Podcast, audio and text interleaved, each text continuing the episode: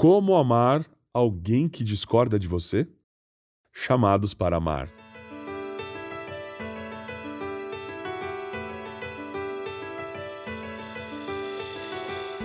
Estamos na semana que antecede as eleições. Está aí um assunto que sempre há discussões. Nunca concordaremos completamente com alguém em tudo, nem mesmo com o nosso cônjuge ou o nosso melhor amigo.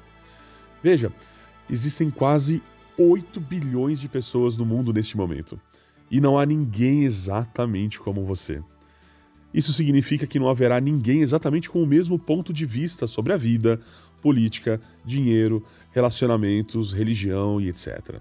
Você é unicamente você, e a pessoa próxima a você também é unicamente ela.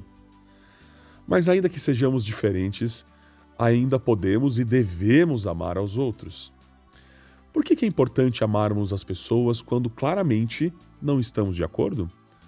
Porque Jesus disse para o fazermos.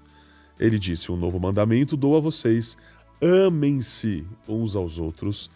Como eu os amei, vocês devem amar-se uns aos outros. Isso está lá em João, capítulo 13, verso 34.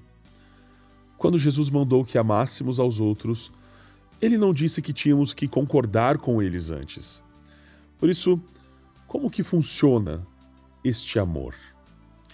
O amor prioriza os outros. O amor busca o melhor. O amor mostra respeito. O amor busca unidade. O amor não é egoísta. O amor oferece o melhor. O amor demonstra paciência. E por isso que amar, amar aos outros, envolve a dor. Amar significa doar-se, oferecer seu coração a alguém e temos a possibilidade de ser ferido por essa pessoa. Significa ser altruísta, pensar nas necessidades dos outros antes da sua. Nunca amaremos alguém sem que o desconforto nos acompanhe.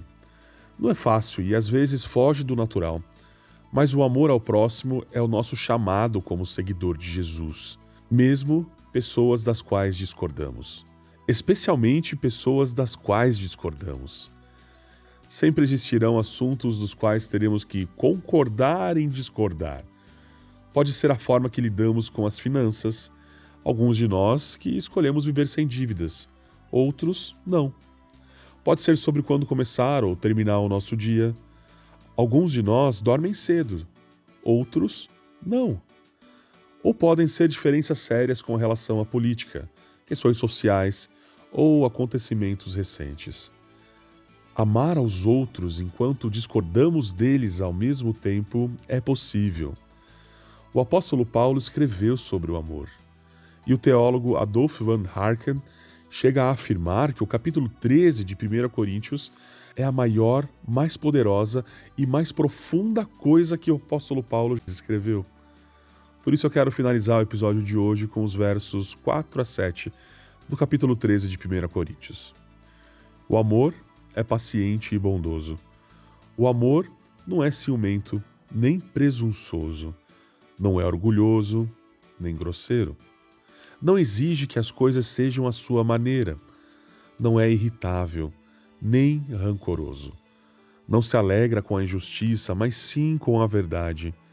O amor nunca desiste, nunca perde a fé, sempre tem esperança e sempre se mantém firme.